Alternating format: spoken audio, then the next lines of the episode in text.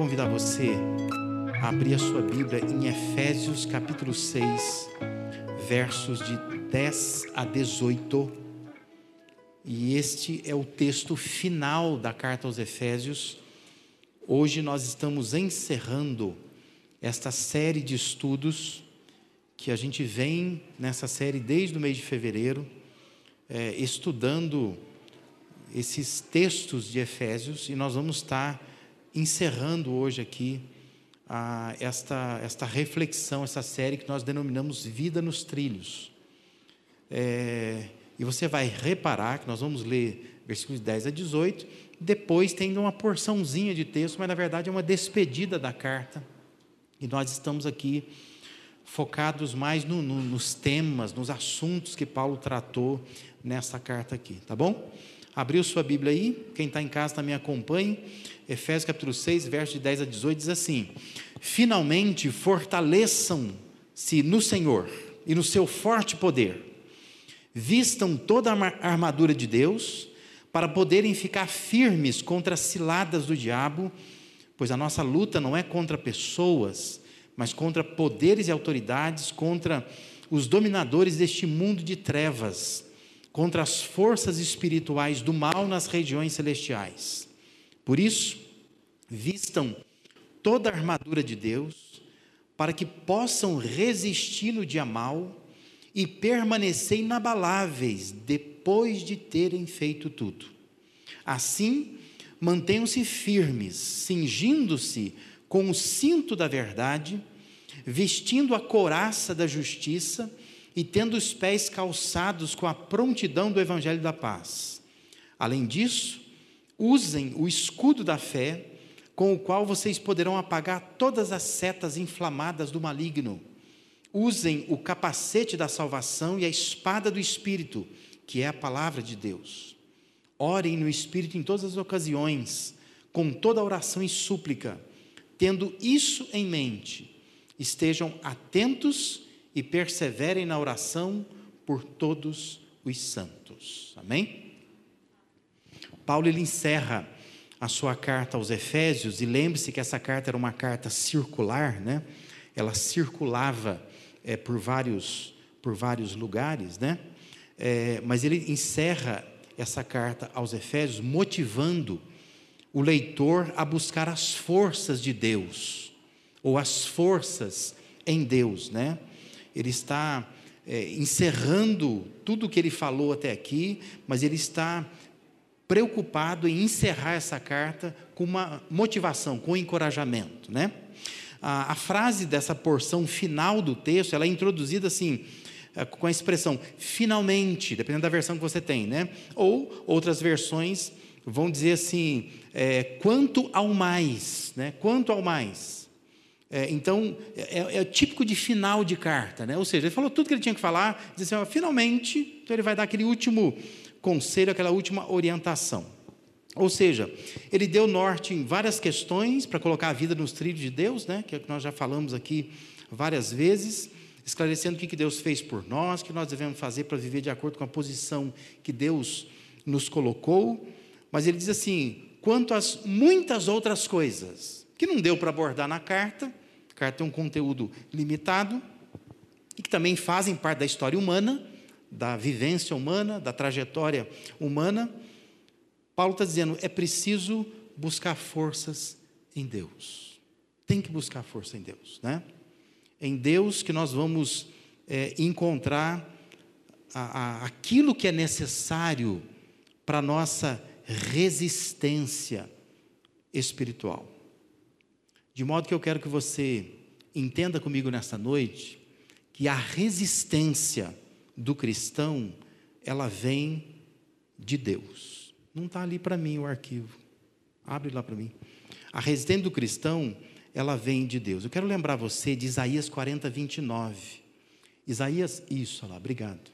Isaías 40, 29 diz que Ele, Deus, Ele fortalece ao cansado e ele dá grande vigor ao que está sem forças.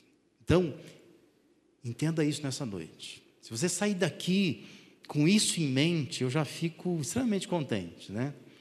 e você entenda que a resistência do cristão vem de Deus. De Deus.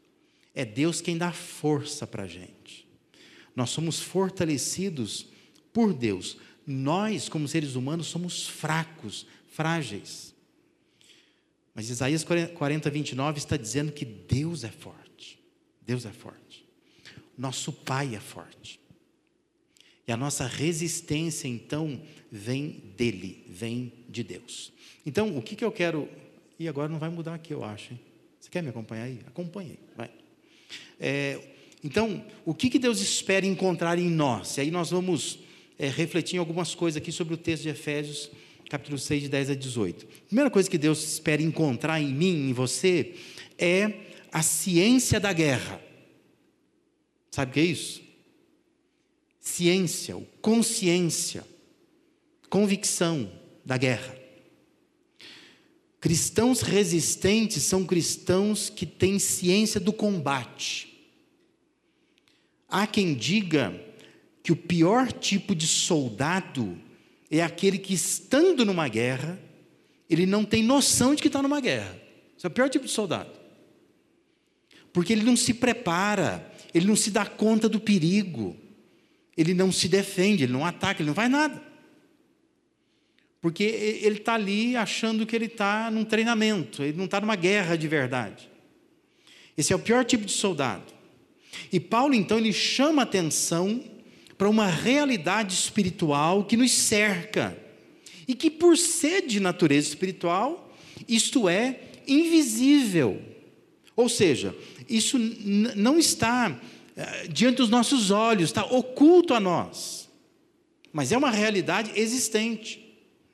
Mais que isso, Paulo diz que precisamos das forças de Deus porque existem ciladas do diabo espalhadas pelo caminho, buracos nesse caminho, que o diabo coloca.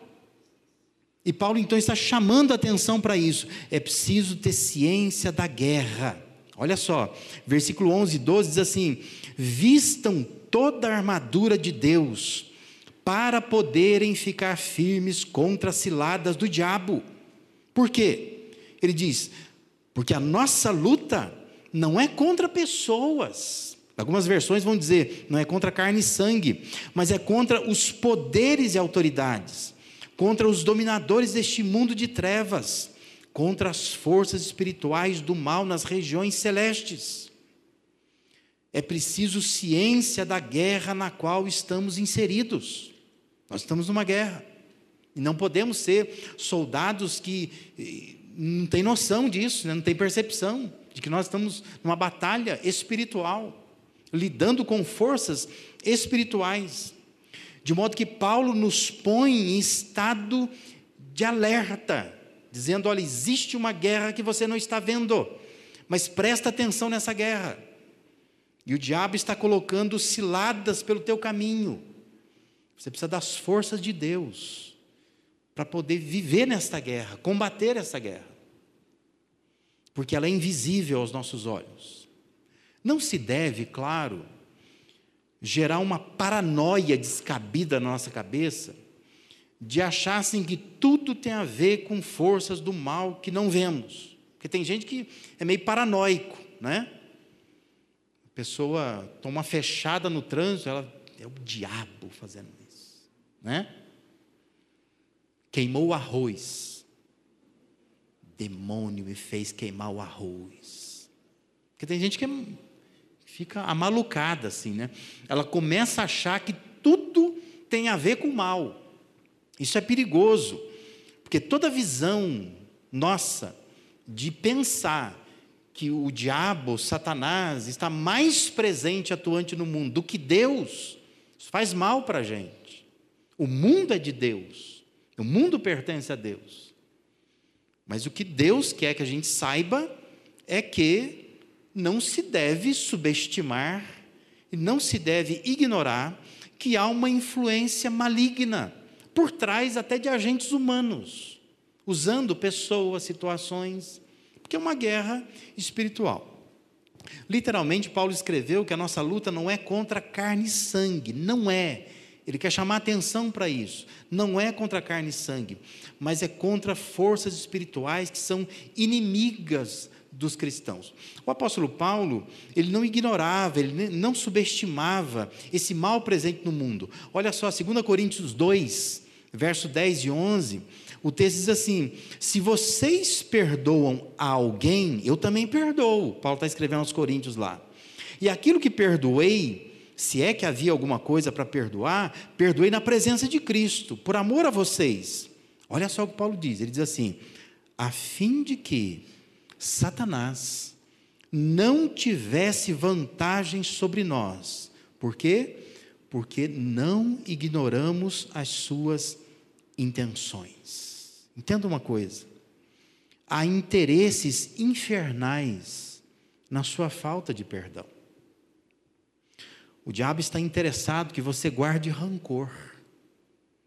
O inimigo, ele quer que você não submeta às autoridades, por exemplo. O inimigo não quer que você se anime, quer te ver desanimado.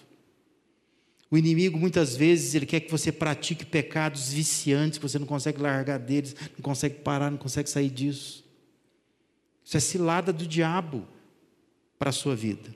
O inimigo quer que você se distraia, que você não cresça na vida cristã, que você se envolva com alguma coisa para entretenimento e tire o foco da sua vida.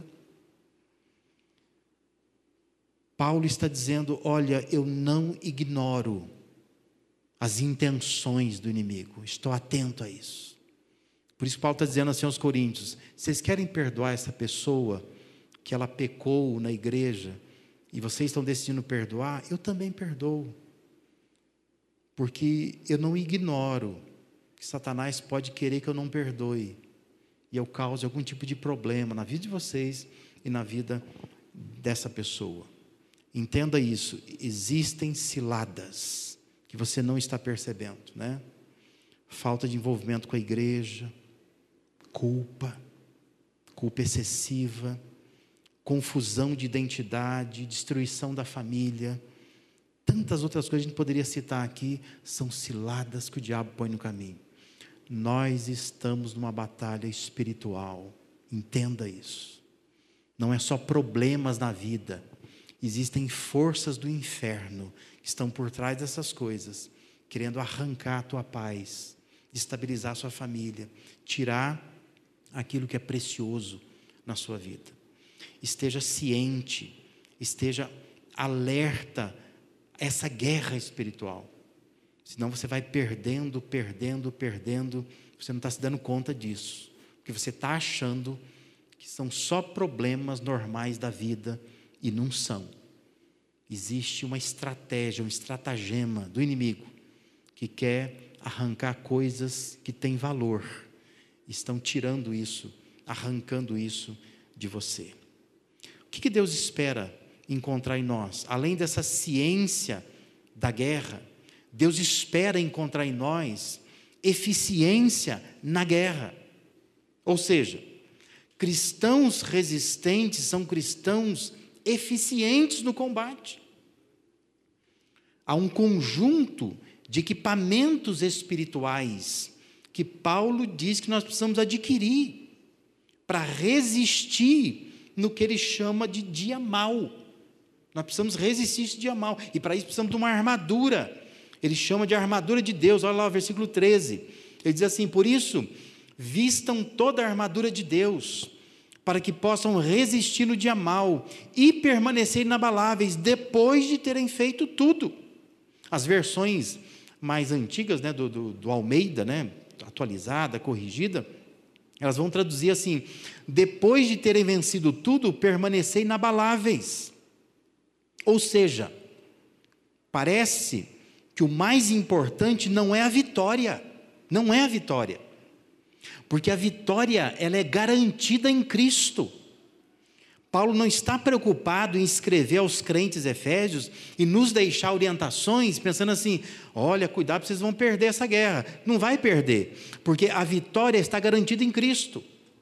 Mas a preocupação de Paulo é com as marcas que essa batalha deixa na gente. Essa é a preocupação. Que você pode vencer Mas você sai tão machucado que você começa a questionar se valeu a pena vencer, né? Ainda ontem a gente estava caminhando, né, eu e a Hélia, e a gente passou próximo de uma igreja. Eu disse para ela: toda vez que eu passo perto dessa igreja, eu lembro de um pastor, que foi pastor dessa igreja. Um homem assim que é, lutou, lutou anos de ministério, mas terminou a carreira ministerial depressivo, amargo, enfiado dentro de casa, triste, amargurado não gostando de ninguém, não indo à igreja mais, questionando a fé. Olha que tristeza. E é isso que Paulo ele quer evitar. Ele está dizendo: olha, depois de você ter vencido, você tem que permanecer inabalável. É por isso que é importante a armadura de Deus. Não vá para a guerra, para essa guerra que ela existe, você não pode fugir dela sem a armadura de Deus. Você vai sair machucado, você vai sair ferido. E a armadura é importante para evitar essas cicatrizes que essa batalha pode deixar na sua vida. Quais são os equipamentos espirituais que Paulo está nos deixando aí? Eu queria te levar a olhar para cada uma dessas peças e te fazer entender que a ordem dessas peças no texto é exatamente a mesma ordem que um soldado romano ele se vestia. É nessa ordem, né? As peças estão conforme a ordem. É, e tudo isso visava melhorar a eficiência na guerra. Alguém está com armadura, está bem armado, ele vai ser mais eficiente na guerra. Então ele precisa ter essa armadura. Paulo está tomando essa imagem do soldado romano e dizendo: olha, nós como cristãos precisamos de uma armadura de Deus, precisamos de umas ferramentas espirituais para poder vencer essa batalha e não só vencer, mas tendo vencido, sair inabalável, sem cicatriz, sem marca, sair feliz, realizado, sabendo que nós estávamos protegidos por Deus é, nessa batalha. Primeiro item, primeira peça da armadura é o cinto da verdade. Primeira peça, né? Porque começava por aí. Talvez você tenha na sua cabeça e assim, peraí, mas o cinto não é a última coisa que põe? Não. A armadura romana não. Por quê? Porque eles usavam aquelas roupas mais esvoaçantes. Né? Então a primeira coisa que tinha que fazer, pega um cinto, prende aquela roupa. Que a armadura vai vir por cima disso. Para ficar com a roupa solta embaixo. Senão, nos movimentos que vai fazer na hora da guerra, aquilo vai se agarrar em algum lugar, não vai ser legal. Né? Então a primeira coisa é precisa cingir. Cinge a roupa. Então você vai lá e põe um cinto. Né? Depois começa a, a, a colocar né, a armadura. E Paulo está dizendo que esse cinto, o cinto espiritual, é o cinto da verdade. O cinto da verdade. Claro que para nós, quando você fala assim, verdade, fala assim, ah, é a palavra de Deus. Não, não é. Porque ele vai usar a palavra de Deus em outro lugar. Né? A palavra é a espada. Essa é a, é a, a, a ferramenta, né? a peça que a palavra de Deus é aplicada. É a espada. É a espada do Espírito. Mas o cinto da verdade, Paulo está fazendo referência não à palavra de Deus como verdade, mas Paulo está falando da integridade da pessoa. Se cinja com a verdade, seja íntegro, seja sincero. É aquilo que Davi orou lá no Salmo 51, versículo 6 a verdade no íntimo. Ele diz: Deus se agrada com a verdade no íntimo. Não tem hipocrisia, é sinceridade. Primeira coisa, vai começar a vestir a armadura de Deus? Começa por aí. Sou verdadeiro, deixa eu cingir com a verdade. Né? Eu tenho a verdade em mim. É a ideia de integridade. Porque a questão é: se o cristão ele não é verdadeiro, ele não é sincero, ele não é íntegro, isso vai embaraçar o seu caminho, vai embaraçar. É a roupa esvoaçante, né? Você precisa do, do cinto da verdade para prender essa roupa. Começa por aí, né? É a primeira peça, o cinto da verdade. Verdade não com a palavra de Deus, mas verdade com a verdade. Nós sermos verdadeiros, sinceros, íntegros, puros. Aquilo que Davi orou.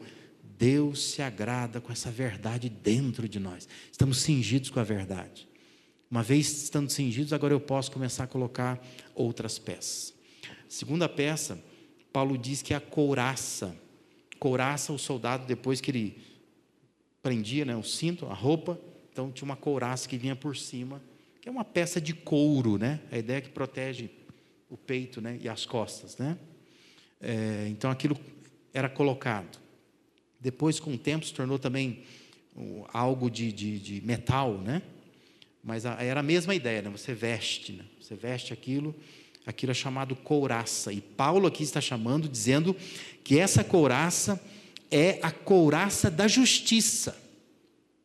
Ou seja, ele está dizendo que precisa cobrir o peito com justiça, com um caráter justo, com um ser justo. São aqueles atos que demonstrem a nossa lealdade aos princípios de Deus. Nós somos pessoas que refletem a justiça de Deus. Justiça no peito, né? Eu estou cingido com a verdade, mas eu estou com a justiça no peito. Trago no meu peito a justiça de Deus. É isso que Paulo está dizendo. Você quer vencer essa guerra espiritual, você quer sair desta guerra sem cicatriz, sem se machucar, você precisa colocar a armadura de Deus. Cinja com a verdade, Coloca no peito a justiça de Deus. Faz com que do teu peito saia atos de justiça, que reflitam esse Deus justo. Você vai estar armado de Deus, né? Com a armadura de Deus nesta guerra. Terceira peça, Paulo diz que é para ter os, os pés calçados com o evangelho da paz, né? É o calçado da paz. Paulo diz que nós precisamos ter nos pés a preparação ou a prontidão do Evangelho da Paz. Isso tem feito muita gente é, é, entender que se tratava de estar preparado ou pronto para anunciar o Evangelho. Né? Porém, é preciso entender um pouco das sandálias romanas. Né? Na verdade, é, os homens que jogam futebol é, entendem bem disso, né? porque as sandálias dos soldados romanos eram muito parecidas com as chuteiras que os homens usam, com cravos embaixo, né? E a ideia da sandália com aqueles pinos é para que a hora que ele estiver lá guerreando, aquilo crava no chão e ele fica imóvel, né? Ele consegue ficar imóvel quando o inimigo vem para cima dele. É, não é fácil derrubá-lo, porque ele está cravado no chão. E é interessante isso, né? Porque parece que a ideia aqui era que o, esse evangelho, quando a gente tem o evangelho, o evangelho nos mantém em paz. Porque eu estou no evangelho, os meus pés estão fincados no evangelho. Então eu estou em paz. O inimigo vem me atacar, eu não me abalo com isto. Porque eu estou em paz. Eu tenho o evangelho da paz. E como que, que essas sandálias que cravam no chão, eu estou cravado também. O inimigo não mexe comigo, eu fico firme, porque eu estou no Evangelho. Isso é segurança de salvação, né? Quando o inimigo vem assoprar alguma coisa, olha, você não é salvo, não. Você fica inabalável, né? Porque você tem nos pés um calçado que permite que você esteja fincado no chão. Os pés estão firmes. Porque você está no Evangelho. No Evangelho que ele diz que é o Evangelho da paz, que te deixa em paz. Uma outra peça é o escudo da fé. Paulo lembra que da parte do inimigo vêm os dardos, ele fala dardos inflamados, as flechas de fogo, né? as setas, que como afirma o autor Francis Folks, né, que é um comentarista, ele diz que são as setas da impureza, do egoísmo, da dúvida, do medo, do desapontamento. A firme confiança em Deus, essa crença em Deus, a fé que se tem em Deus, é ela que apaga essas flechas em chamas. Isso nos lembra o Salmo 64, versículo 2 e 3. Salmo 64, 2 e 3 diz assim: Defende-me da conspiração dos ímpios e da ruidosa multidão de malfeitores. Eles afiam a língua como espada e apontam como flechas palavras envenenadas. E Paulo está dizendo: nós precisamos embraçar o escudo da fé.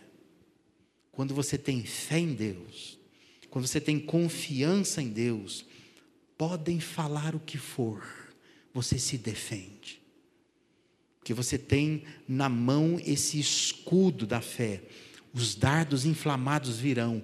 Os dardos podem ser setas do inimigo, pode ser palavras de pessoas, pode ser é, é, aquelas intenções malignas que vêm de pessoas. Paulo está dizendo: ó, bota o escudo da fé na tua frente.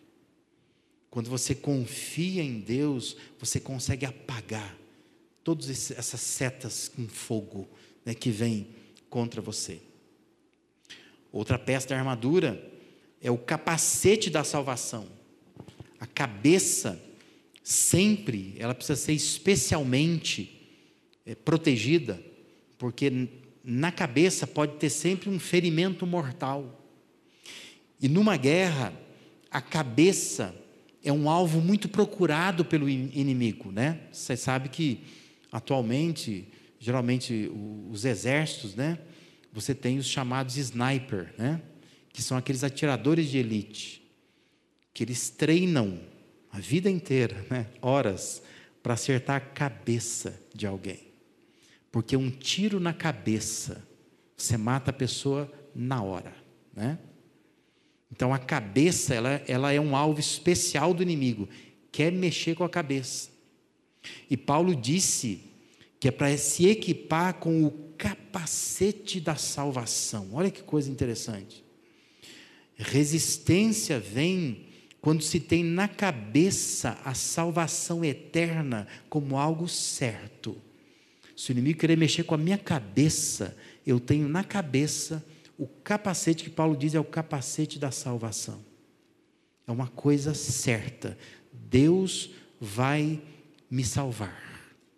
Isso nos protege, né, contra a dúvida, o medo, a insegurança, que muitas vezes assola a nossa cabeça. Eu quero que você se lembre que naquela tentação de Jesus, Satanás sempre mirava a cabeça dele. Você já reparou nisso?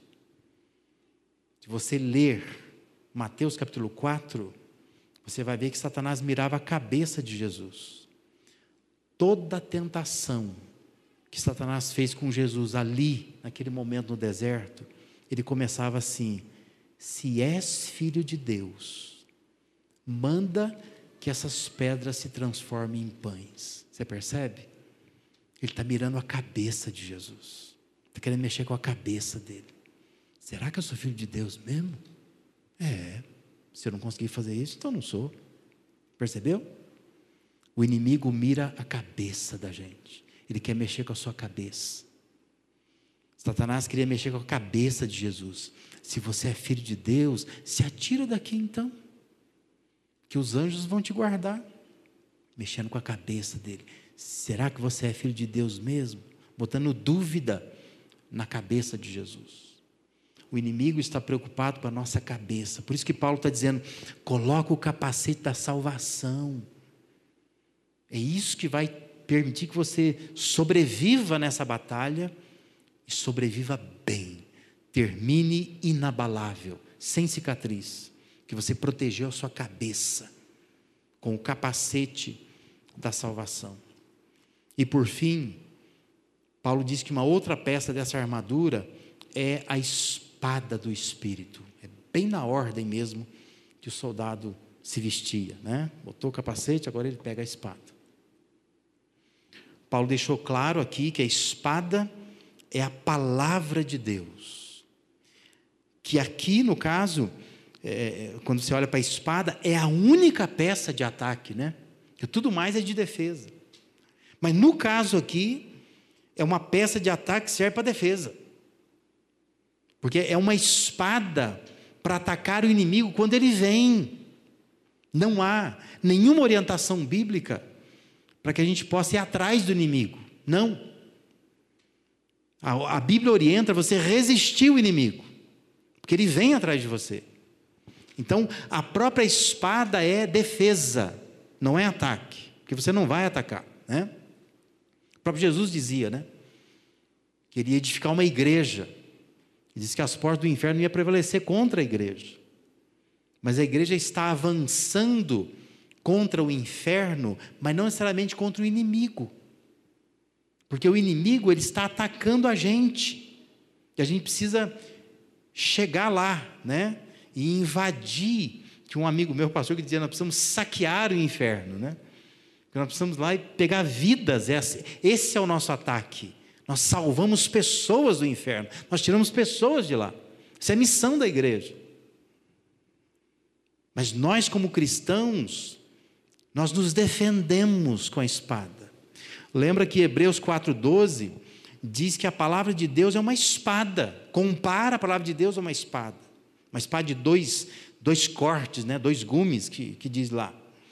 E é importante conhecer, compreender a palavra de Deus para a gente se defender das investidas do inimigo, porque ela se torna uma arma de defesa contra o inimigo. Observe também que lá em Mateus 4, de 1 a 10, quando é, é o inimigo atacava Jesus na tentação, ele sempre usava a espada, não é? Ele dizia, está escrito, né? Então o inimigo vinha, ó, se você é filho de Deus, você transforma essas pedras em pães. Ele diz, ó, está escrito, nem só de pão verá o homem, mas toda palavra que vem da boca de Deus. Percebeu? Uma espadada nele, né? Essa é a nossa função como cristãos saber manejar bem a palavra de Deus, porque ela é defesa para nós. Por isso que é importante decorar, memorizar, ler, conhecer, estudar, participar de aulas, porque a gente precisa ter isso em nós, o conhecimento da palavra de Deus, porque há momentos que o inimigo ele virá contra nós, nós precisamos nos defender. E a defesa nossa é espada palavra de Deus nele. É assim que a gente ataca o inimigo, né? Porque ele quer colocar dúvidas, ele quer nos atacar e nós contra-atacamos com a espada do Espírito. Você vai ver que depois o texto vai falar sobre oração, né? A oração ela não está enumerada como parte da, da armadura. Seria lindo, né? Porque se você contou, deu seis peças. A oração seria a sétima peça.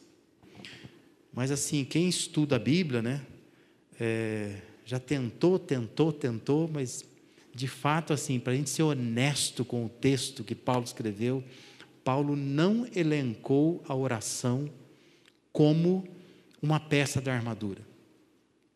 Mas ele deixa, ele não deixa, aliás, de, de colocar a oração como fazendo parte do processo todo.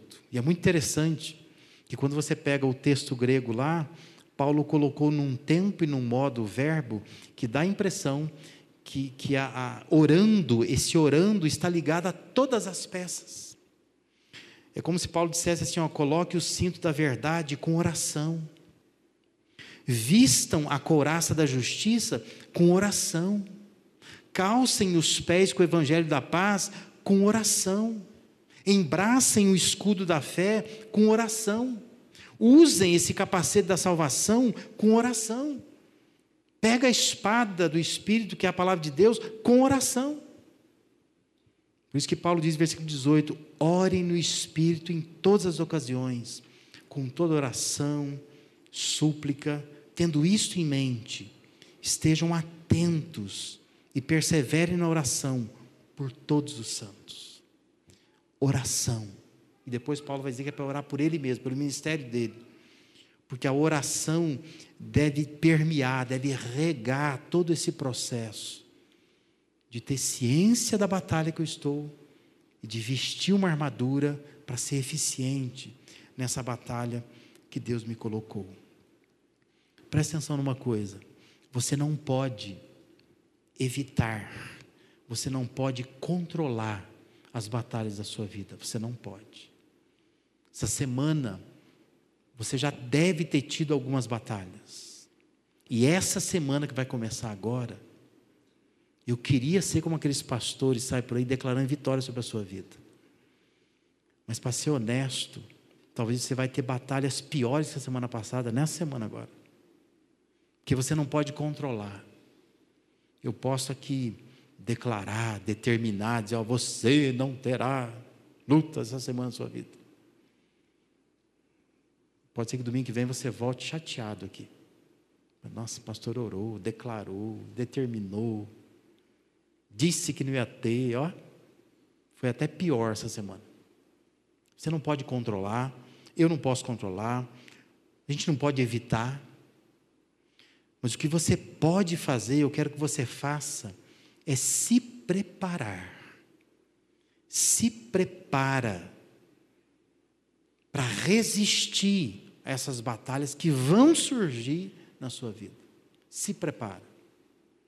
Saia daqui nesta noite entendendo, olha, existe uma guerra que está para além dos meus olhos, uma guerra espiritual, querendo acabar com a sua vida, com o seu casamento, com a sua paz, com o teu sossego. E o inimigo está usando muitas coisas para isso. Você precisa ter ciência disso. Você não está vendo, mas está acontecendo. E saia daqui querendo vestir essa armadura de Deus. Eu quero ser eficiente nessa guerra. Porque não é a questão se eu vou vencer ou não vou vencer. É a questão o quão machucado eu vou ficar se eu enfrentar essa batalha sem a armadura de Deus. Então, pare um tempo na sua casa, pega de novo o texto de Efésios e começa a olhar para cada peça da armadura. São seis peças. E avalie se você tem colocado em você essas seis peças. Verifica lá. E começa a usar esses equipamentos espirituais. E aí você vai ver a diferença. Não é que a batalha vai diminuir, mas a sua resistência vai aumentar. E você vai conseguir, depois de vencer a batalha, ficar inabalável, não ficar sangrando, não ficar dilacerado, não ficar cheio de cortes, não ficar necessitado de ajuda de todos os lados, mas vai permanecer firme. Por quê?